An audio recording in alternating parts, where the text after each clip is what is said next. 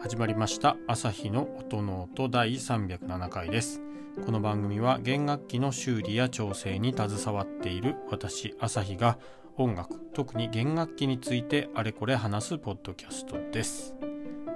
はいということで今日も始めていきたいと思います。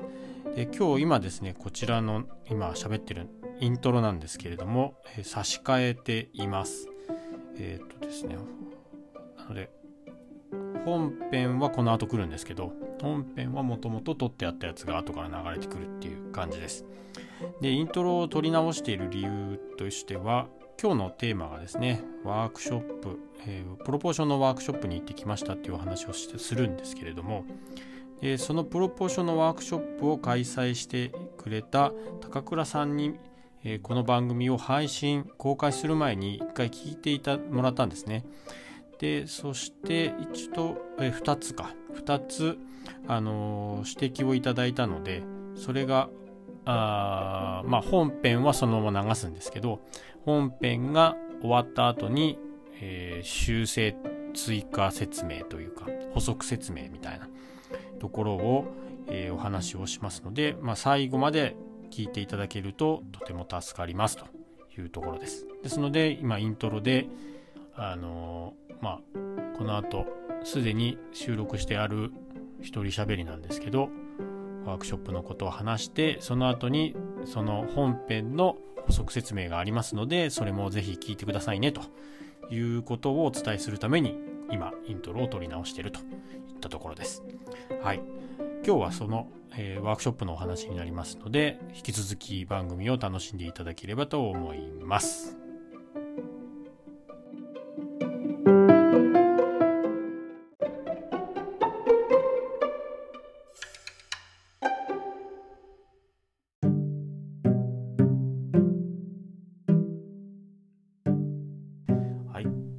久しぶりです。皆さん、こんにちは。あのー、今日も時間がやっと取れまして、えー、収録をしています。今日は久々なんですけれども、以前から、前々から話してたんですけれども、プロポーションのワークショップに行ってきたので、そのお話を今日はしてみようかなと思っています。えっー、プロポーションのワークショップはですね、2022年7月25、26の2日間、えっ、ー、と、飯能市ですね。埼玉県。所沢所沢からもう少し奥へ秩父の方へ向かったとこなんですけど、えー、飯能市の高倉匠弦楽器製作工房で行われたワークショップですね。内容としては楽器の、ま、プロポーション、まアウトラインっていうかこの輪郭ですよね。とかあと寸法サイズとかをどういうふうに決定してデザインしていくかっていったところを学ぶワークショップでした。まあそんなところですかね。まあ簡単に言うと。はい、で現代のその弦楽器例えばバイオリンを作りますとかそういう制作方法について簡単にまずいきなりなんですけど説明をしてしまうと原寸大のポスターとか写真あとは画像とかですよね。この辺を元にして作っていくとかあとは、まあ、ウェブ上でも論文とかいろいろまあ書籍そういったところで公開されている、えー、名機と呼ばれる楽器の、えー、寸法やデータこちらを、まあ、参考っていうか利用して作る。その寸法に決ま、えー、従って楽器を作るとかあとはまあ親方師匠の、えー、使っている内枠と呼ばれるバイオリンを作る時に使う、まあ、型みたいなやつがあるんですけどあれを使ったりとかまあ、これらの情報をもとに今言った3つをもとに自分なりに、えー、形プロポーションをモディファイしていくとかそういったものがまあ考えられるかなと。あとはまあ演算パソコンとでプログラミングしてちょっとまあ難しい演算をしながらあのカーブとかアーチえー、ああとアウトラインそういったところを自分でデザインしてみるとかですね。あと一番いいっていうかのは、まあ、本物をストラディバリだったらストラディバリを横に置いて本物をそれを見ながら作る。とか、まあ、これはちょっと現実的ではないかなと思うんですけど、まあ、そういった作り方もあるよと。いうところです。でこんな感じで今その現代は弦楽器バイオリンとか制作されてるんですけどでもその当時っていうか、まあ、アマティストラディバリ、えー、ガルネリこの辺の当時の人たちっていうのはもともとそういう何か元にするモデルっていうのがまあなかったわけですよね。この辺がない中でどういうふうにその楽器を作っていっていたのかっていうところこの辺についてのヒントがちょっと得られるんじゃないかなと思ったんですよ。ですんでまあ参加してきたっていうところです。うん、今はね本当現代はコピーをするって言ったところに、まあ、主眼が置かれてるわけですよね。まあそれが悪いとは私は全然言わなくて私も最初に作った楽器はコピーですしまあ良い楽器名器と呼ばれる楽器と同じ形同じ寸法同じモデルで、えー、制作すればまあ本当にいい音になるんですよ。ねっていうところそれ要は名器を再現してでそこで得られた知見をもとにじゃあモディファイしていこうかとかそういったところで今は進んでいるっていう感じじゃないのかなと私個人は思っているというところです。まあ、なのであの世界には、えー、たくさんストラドストラディバリウスのモデルですとかガルネリのモデルですっていうような楽器が存在してるっていう感じになります。でこの辺をも踏まえつつまあ私はそういうふうに思っていますと。でその辺を踏まえてワークショップ、まあ、どうして受けようかなっていうのは、まあ、さっきも言ったようですけど、まあ、そういう感じでコピーをしていくっていう中でポスターとか写真っていうのは、まあ、レンズを使って撮影してるわけですよね。でレンズってやっぱ通すと光を通すと歪むんですよ。どうしてもバッチリ撮れない。しかも3次元的なものをまあ、2次元空間というか2次元の平面にこう持ってきてるんでどうしても歪むんですよね。でカメラを、まあ、三脚に据えて多分撮影すると思うんですけど三脚の高さでも楽器のそのアウトラインは若干変わってきますし。じゃあこれは果たして細かい厳密な意味で言うと名機を本当にコピー例えば再現していることになるのかっていうところでうんどうなんだろうか。まあ、乱暴な言い方になるかもしれないですけど歪んで写っているポスターをコピーしてるんじゃないかなとかって思ったりすることもあるんですよ。なので、うん、あとはそうですねじゃあコピーじゃなくて実際に昔の人は、ね、どういうふうに一からデザインをしていったのかっていったところが気になると。まあまあね当時とはいえその岩場えー、ビオラダガンバとかビオラダブラッチョとか、まあ、いろいろ楽器っていうのは存在してるのでその辺を、えー、作りな、えーと、使いながら楽器を作ってったんじゃないかなっていうのは想像できるんですけど、まあ楽えー、のバイオリンのサイズっていうのがこれぐらいに決まっていくっていう過程を考えた時に何かしかの何かこう手段というか方法というかうん、そういったものがあったのかなとかっていうのがまあ気になったよっていうところで、えー、今回のワークショップに参加をしてきましたよというところです。で、まあ、あの、今日どんどん進んでいくんですけど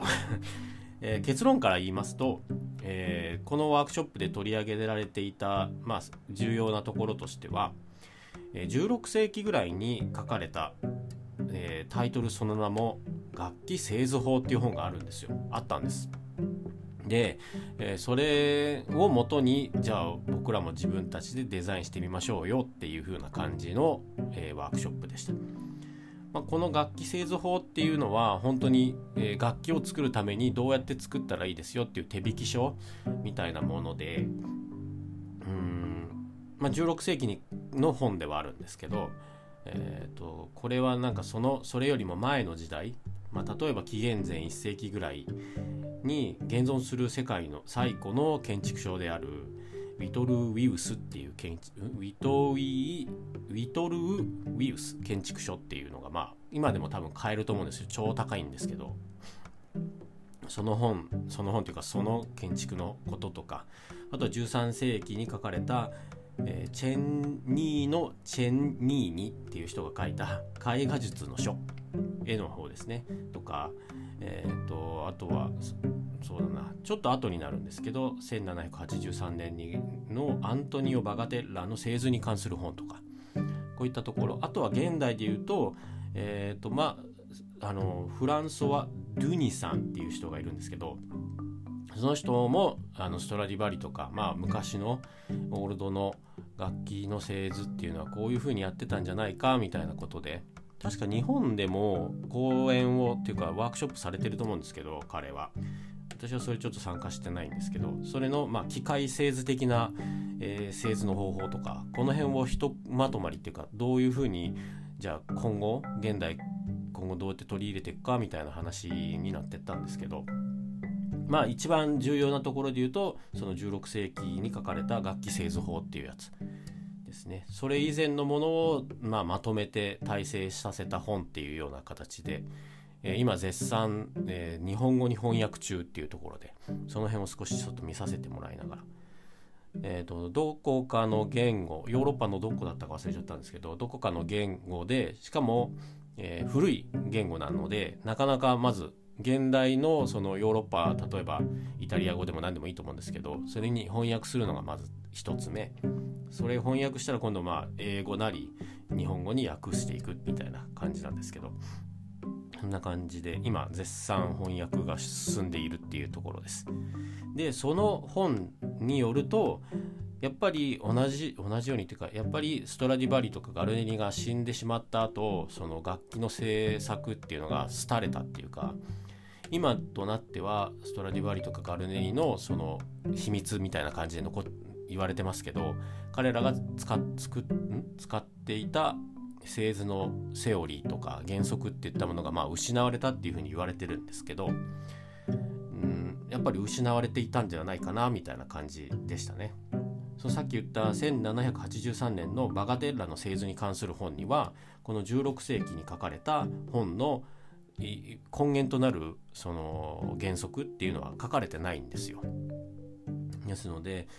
1783年っていうとやっぱりこうストラディバリも死んでますしガルネリスも死んでるのかな分かんないけどそんな感じの年代なんですよね。で16世紀っていうと多分1500年代なんで、うん、そう考えるとまあ1600年から1700年の前半にアマティストラデバリーガルネリっていう人たちが活躍してパタッとこう一体途絶えるみたいなのとまあ似てるっちゃ似てるんで整合性というかねえー、後ろの私たちの時代からこう振り返ってみるとまあ整合性は取れてるよなみたいな感じはしないでもないんですけど。というところで今回はその16世紀の楽器製図法の、えー、中身をちょっとこう垣間見ながら自分でも製図作図をしていくっていうような感じになりました。まあ何でしょうね。えっ、ー、とあるじゃないですかその当時の知識知識と当時の道具を使って要は、えー、再現するっていうかうん何だったっけな大陸からどうやって日本列島に、まあ、日本に、えー、現なんだろう日本昔の人たちは渡ってきたのだろうかみたいな感じで確か台湾から沖縄のどこかの島へ、えー、当時の道具だけを使って航海してみようみたいなそういうような再現実験っていうかね研究があると思うんですけど要はそんな感じっていうんですかね追体験するみたいなそんなところですね。はい。で、えーと、実際に、まあ、製造してったんですけど、まあ、当時のものしか使わないんでもちろんパソコンとか使わないです。演算するわけでも機械製図するわけでもないし、うん、でまあどう製造するわけなんで最初にどこかの数値を決めないといけないわけですよね。そこが僕の中ではもう今回なんでしょっぱな。目から鱗のところだったんですけどじゃあちょっと皆さんに聞いてみようかなと思うんですけど作図まあプロポーションをする時楽器をじゃあデザインしましょうっていう時にどこの寸法から皆さんだったら作り始めたいですかっていうところですね。どうでしょう？例えば何でしょうね。やっぱ楽器のこの大きさボディじゃないのかなとか。いやいやネックの長さでしょうとか。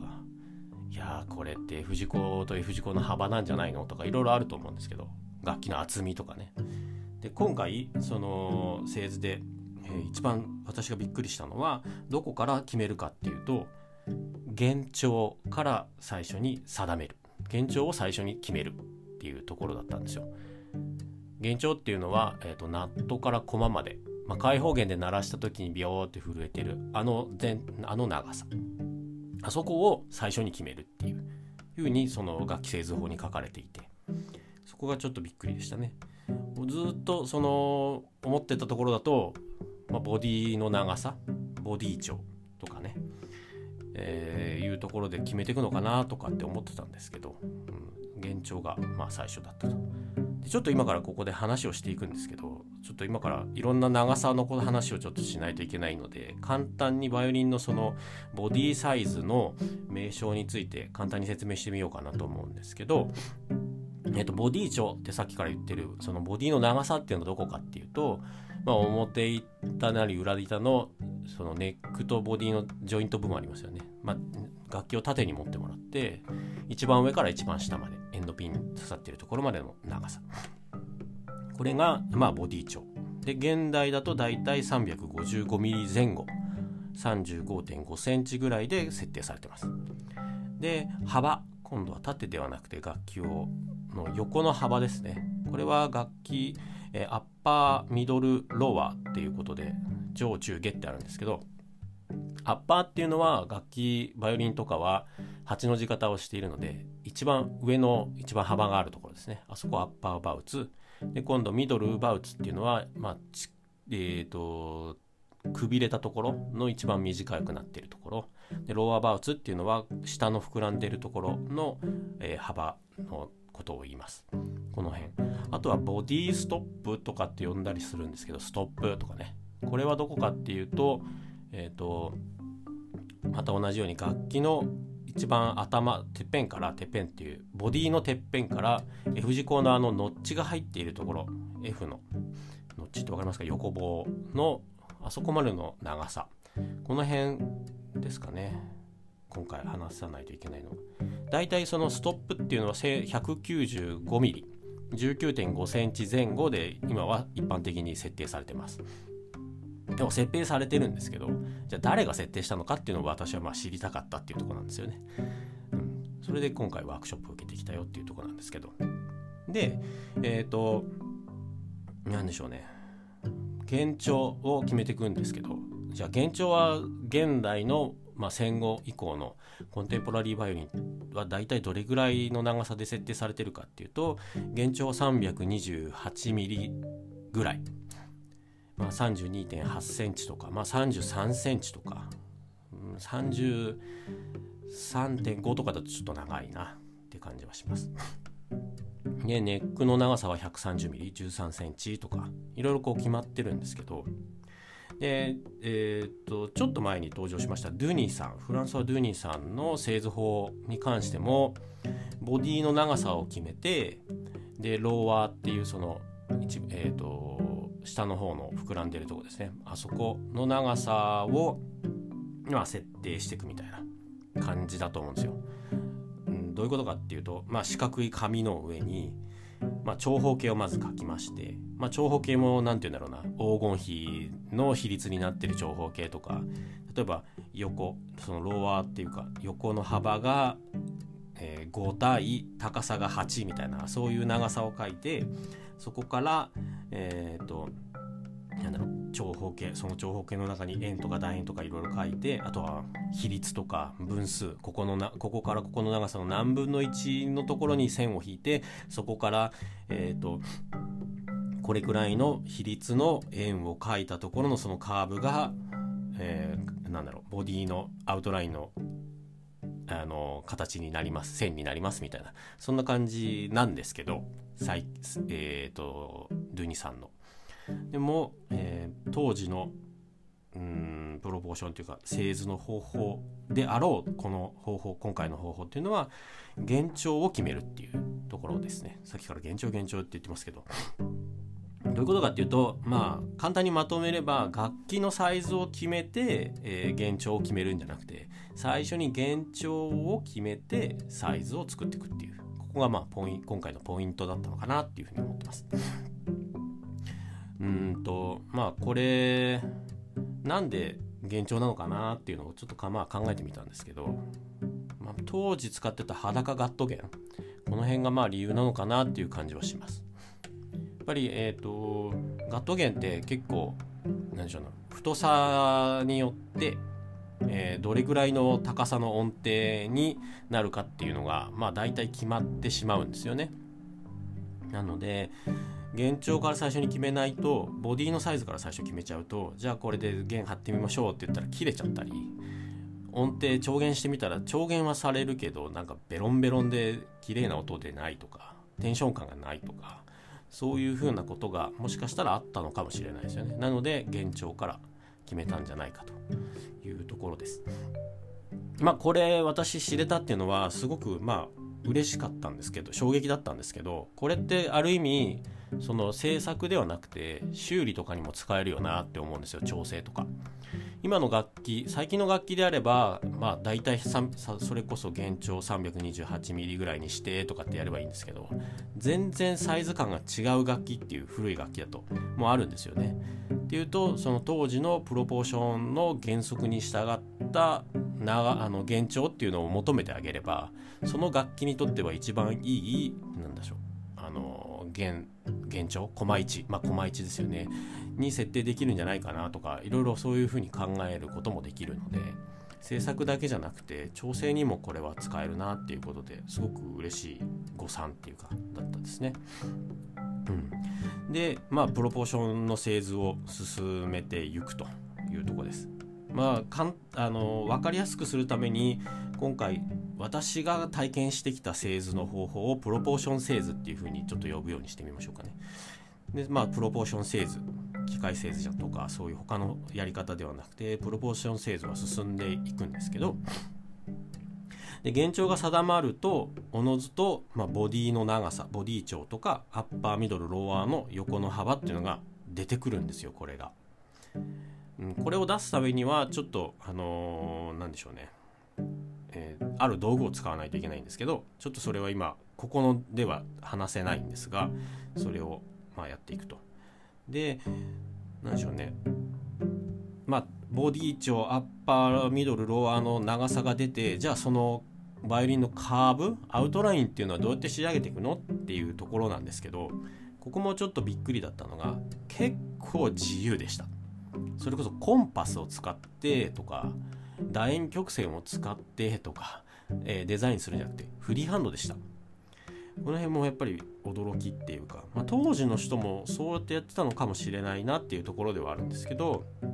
そこまでそんなに真剣に書いてないっていうか曲線をもしかしたら書いてなかったんじゃないかなっていうところですね。まあ、要は制作家のセンスでボディのカーブを描いていくっていう感じ。うーんとまあ本当制作家のセンスとかクリエイティブな面がないとなんかダサい形になってしまうっていう、まあ、ある意味怖い製図プロポーション製図なんですけれども。で、ね、本当にそうなのかなっていうことだったんでいろいろまあ質問も出たりとか、まあ、説明があったんですけど、まあ、そのこのプロポーション製図で書かれたであろうアマティストラディバリガルネリのアウトラインをこう比べてみると、えー、今回やったプロポーション製図の、まあ、プロポーションの原則に従ってあのアウトライン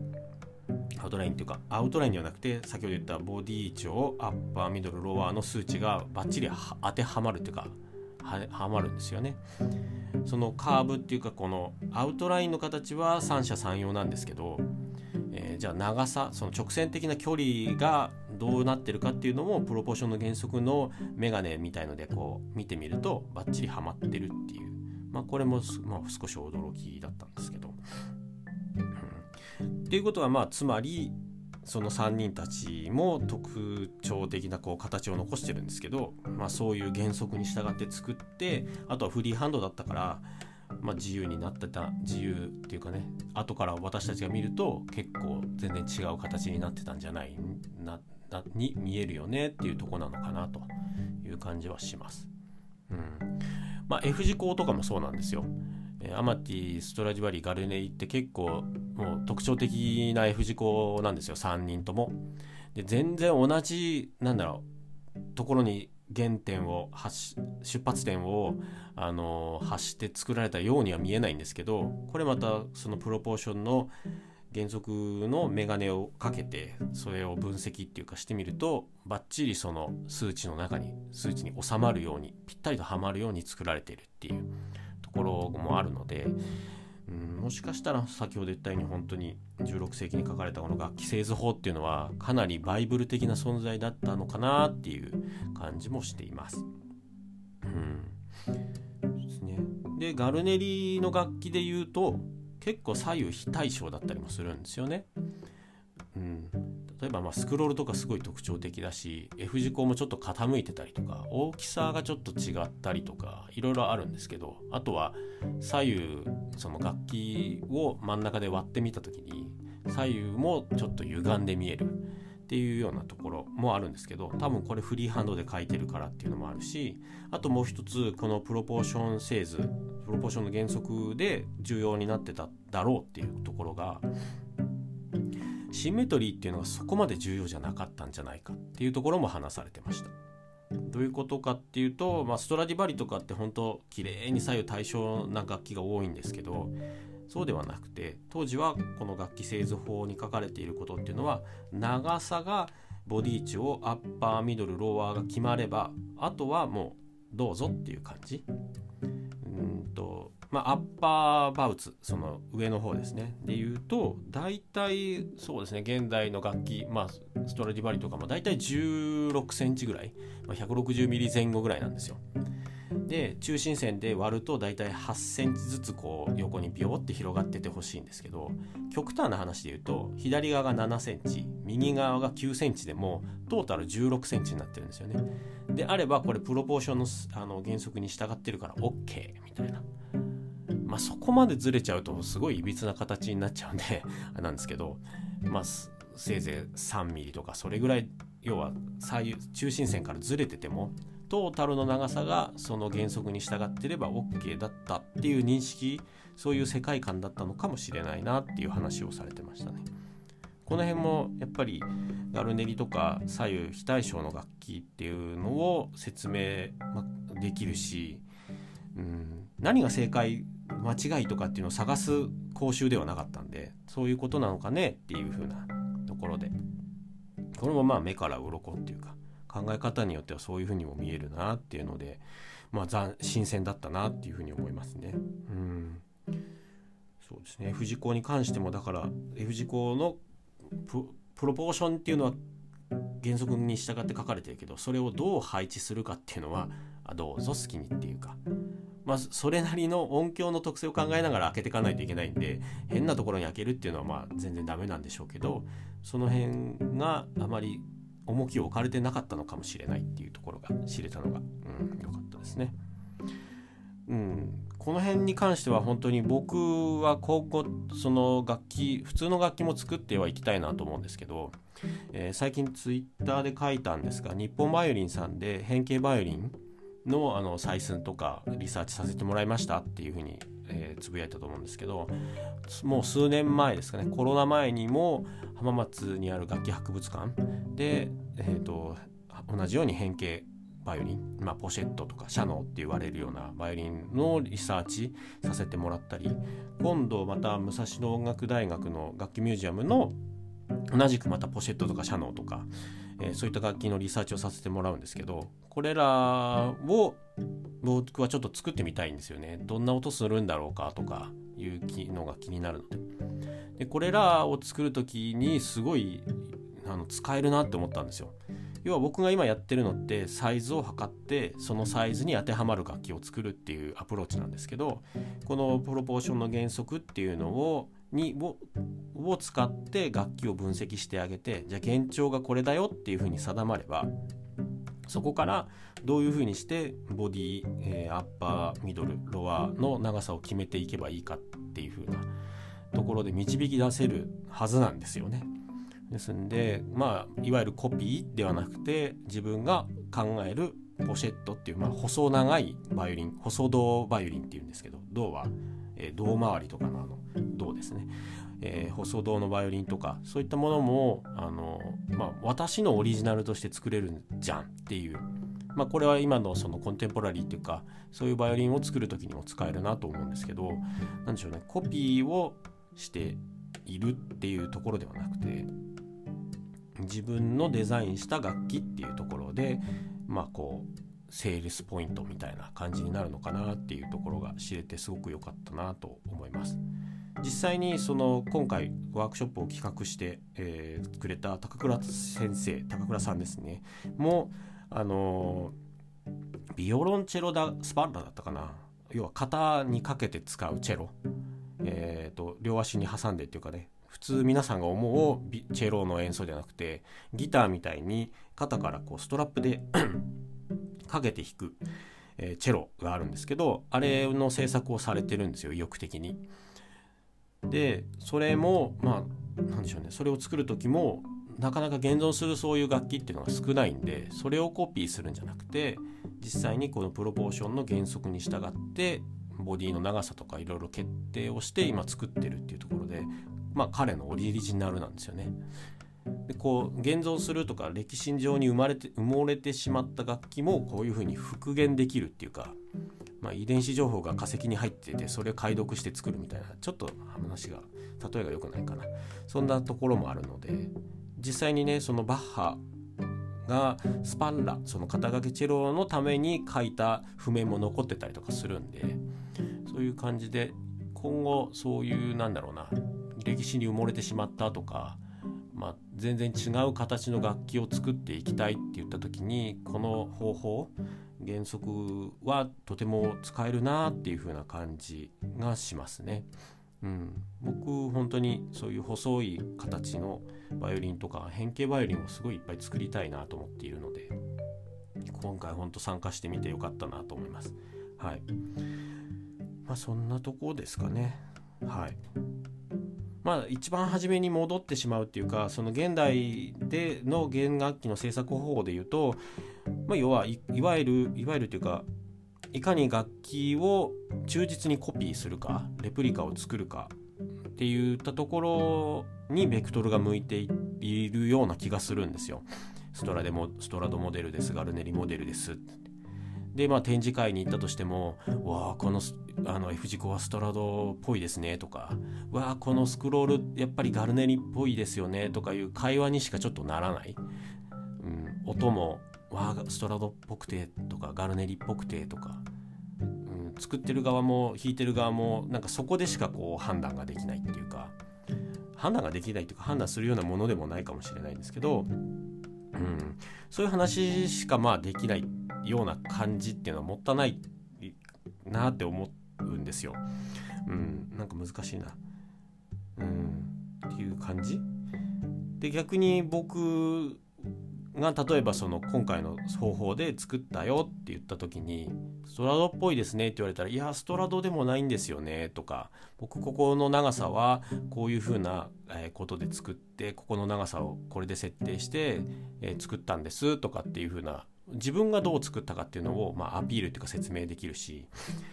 もしくはまあ楽器弾いてもらってわあすごく明るい音がしますっていうふうに感想を言ってもらった時にありがとうございます。実はこれちょっと、あのー、でしょうね。メジャーな感じ？うん、メジャーな音階をつく使って制作したんですよ。あの、ここ完全5度、ここは超7度を意識して制作制作したんですよね、とか。もしまあちょっと寂しい音がするとか渋い音がしますねっていう風なことで感想を言ってもらったら思想の時にああそうなんですよここ単3度と単6度の寸法で作ってるんでまあ悲しい音になるかなと思ったんですけど実際そう感じてもらえて嬉しいですとかそういうふうな会話ができるかなと思うんですよね。まあ、いきなりここで 完全5度とか超7度とか単いくつとかで出てくるのがびっくりされたかもしれないんですけどその長さを決定する先ほど言ったボディの長さアッパーミドルローアーの長さを決定する時にこの音階っていうのをまあ最終的には使うんですよ。はい、ですのでそういう風なところ。これもちょっとまだお話ができなくてうん。いいなんでしょうね。なんでしょうね。ここ結構重要な要素なんですけどまあ音階を使うっていうところが。まあちょっと本当話せる段階ではないんです。先ほど言ったように今翻訳をしないといけないその本について。でそれを日本語に訳したりとか。あとはそれが、えー、じゃあ実際こうまとまりましたっていう時にいわゆる論文の査読じゃないけどあのいろいろ集まってこれどうなんだろう本当なのかねとか実際当時彼らはこれを使ってたのかどうかとかっていうのもちょっと検証しないといけないっていう部分があるのでもしかしたら違うかもしれないんですよね。まあ、違うからって言ってそれがダメっていうわけではなくて今も実際に写真やポスター使って作ってたりとか内枠ねコピーしたりとかしてるわけですから、まあ、一つの方法っていうことにはなると思うんですけど、まあ、そんなところで、まあ、話せる段階が来たら、まあ、ちょっとお話ししてみようかなと思います。なんでしょうね。うーんとストラドストラディバリの秘密を解明したとか秘密はこれだったとかね。ストラドのニスの配合はこうだった。ストラドのなんと秘密はを証明したとかそういう感じのにわ匂いのするワークショップではなくて実際こういうのがあって使われてたっぽくて一応整合性は取れてるけど皆さんどう思います？みたいな感じのワークショップだったよ。でその時に使うのはまあ音階を使う。そしてネックのネックじゃない。ボ,、えーと、ボディの長さじゃなくて幻聴を最初に定めて楽器を作っていくっていうようなところのまあが今回の肝っていうか目玉だったんですけど。まあ、そんな感じでしたね。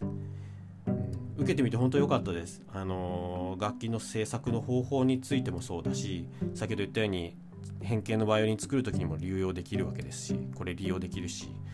あとはあのその原則が分かればサイズ的に今のバイオリンのサイズで作られてない楽器が来たとしても適切なところに駒を立てたりとか、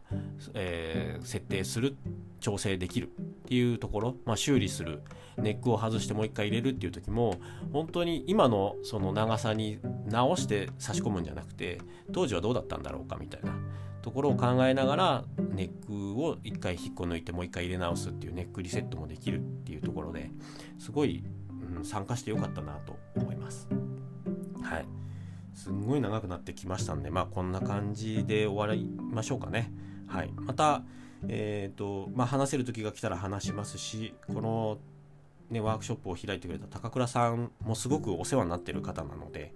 えー、学校行ってた時の先生でしたし、えー、今の職場を紹介してくれたのも高倉さんなので また、あのー、インタビューとかでこのプロポーションのこといろいろお話しさせてもらおうかなとか思っておりますんでお楽しみにというところです。はい、ということで今回はプロポーションのワークショップに行ってきましたよっていう話をしてみました。番組を気に入っていただけた方は、えー、番組のフォローをどうぞよろしくお願いします。レビューとか星とかもつけていただけると嬉しいです。あと Twitter と Instagram もやっております。えー、番組名の朝日の音ノートで検索するとアカウント出てきますので、えー、ちょっとチェックして気になったらフォローしてみてください。Twitter では仕事とかいろいろ私が楽器の制作のことで思うこととか。で、Instagram は写真中心なので、えー、仕事の様子をチラ見せしてますんで気になる方は見てみてください。はい。あとはまあお便りも募集しております。もう Twitter の DM でも全然いいですし、えー、朝日 .soundnote.gmail.com えっ、ー、と asahi.soundnote.gmail.com こちらでお便りも募集しています。はい。なんかご指摘とかあればそちら送っていただいてもいいですし、感想、もっと分かりやすく話せとか、なんかあれば、えー、送ってみてください。そんなところで、えー、今日もお聴きいただきありがとうございました。また次回の配信でお会いしましょう。ありがとうございました。さようなら。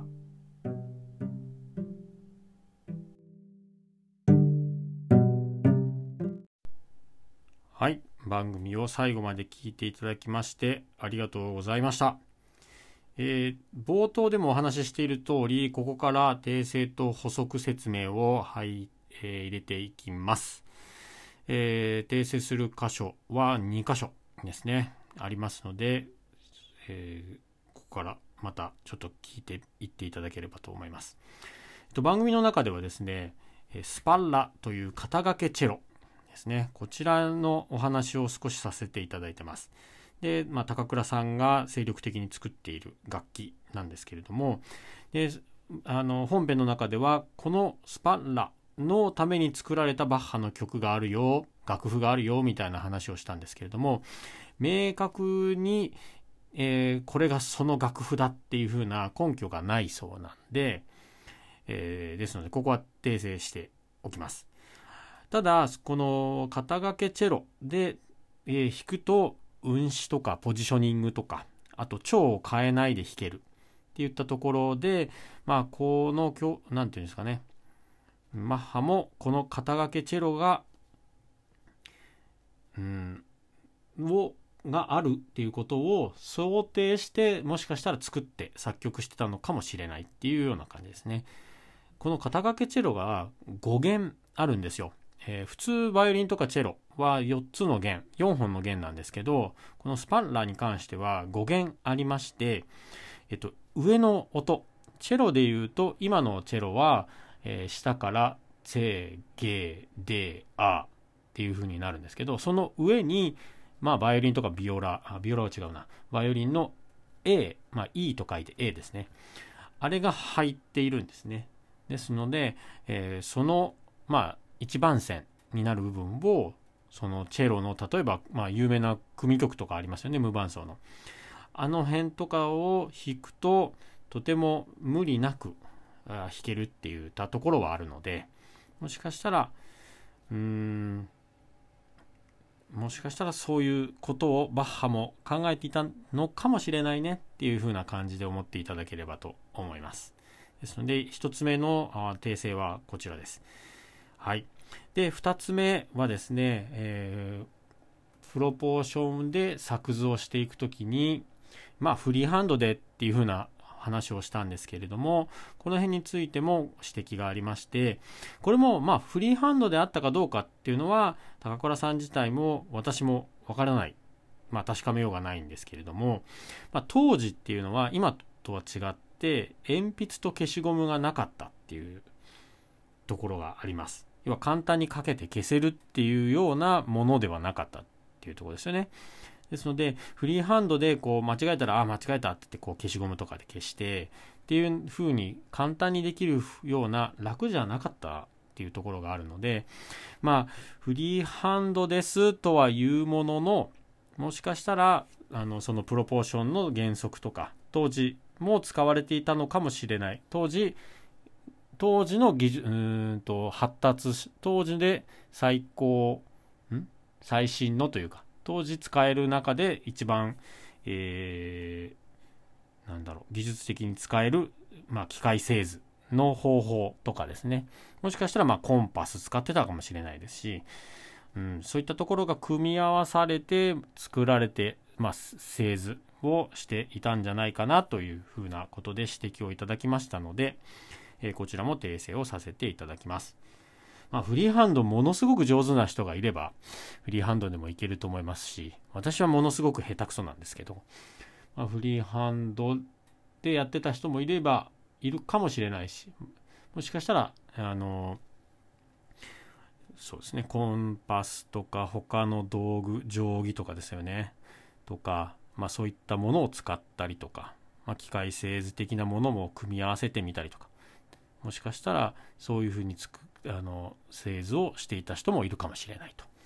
まあ、ちょっと定かではないんですけどもやっぱりこの辺は厳密なところで、えー、誤解がないようにお届けできればなということで私もやっておりますし、えー、高倉さんからこういった形で指摘をいただきましたのでこの2点に対し関してはあと製図、うん、製図ではない訂正をさせていただきたいと思います。はい。ということで、ちょっと長くなりましたけれども今回はプロポーションのワークショップに行ってきましたというところでこれはですね今のこのここはま訂正ということで楽しんでいただけたかなとそれであればすごく嬉しいですね。うん。まあ本当当時のことっていうのは誰もわからないのでうん。でもこうやって想像してみるとかまあ、文献が出てきたのであればそれをちょっと当たって検証してみるとかそちら側からいろいろこう考察してみるとかですね。そういったところは、まあ、他の業界というか他のことところでもそうかなと思うんですよね。研究と言われるあの分野。まああの化石とかそうじゃないですか恐竜の。昔はあのティラノサウルス尻尾が地面についてたっていう絵で僕は覚えてるんですけど今ではね尻尾はついてなければ羽毛が生えてたかもし生えてたんだろうっていうこととかあと爬虫類方面ではなくてもしかしたら鳥なの鳥の子孫ん？鳥の子孫か、うんね、鳥の子孫なので高温？変温ではなくて高温動物だったんじゃないかみたいな感じでこう説は変わってきてますしね。あとはまああのー、なんだ遺跡とかもそうですよね。当時の地層ではなくてもっと古い地層があってそこ調べてみたらちょっと今とは今というか当時思われてたそのセオリーというかとはちょっと違った、えー、見解っていうのが出てくるとかそういうのもあると思うので、まあ、これに関して今回のこのプロポーションに関してもそういった一つ新しい視点というかね、うん、そういうのを与えてくれてとても私は楽しくそして興味深く、えー、もっといろいろ調べないといけないなっていうふうにも思いました。そんな感じでございます。またあのー、いろんなワークショップとかですねイベントとかがあったらそれについての感想とかまあ内容に関しては話せるところがあればえー、そういったこういった形で紹介していこうかなと思い紹介していこうかなと思いますので皆さんあのお楽しみいただければと思います。はいそんなわけで番組を聞いていただきまして最後までありがとうございました。また次回の配信でお会いしましょう。さようなら。